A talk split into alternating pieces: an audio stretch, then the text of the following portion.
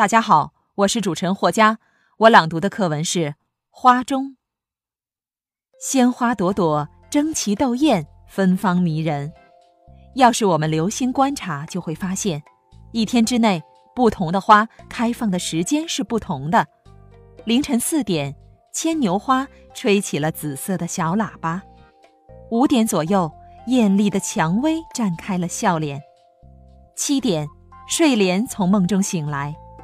中午十二点左右，午时花开花了；下午三点，万寿菊欣然怒放；傍晚六点，烟草花在暮色中苏醒；月光花在七点左右舒展开自己的花瓣；夜来香在晚上八点开花；昙花却在九点左右含笑一现。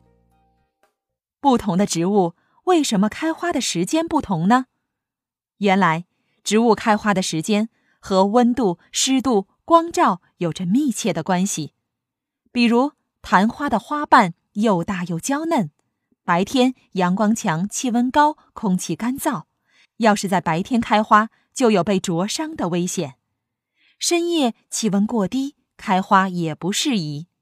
长期以来，它适应了晚上九点左右的温度和湿度。到了那时，便悄悄绽开淡雅的花蕾，向人们展示美丽的笑脸。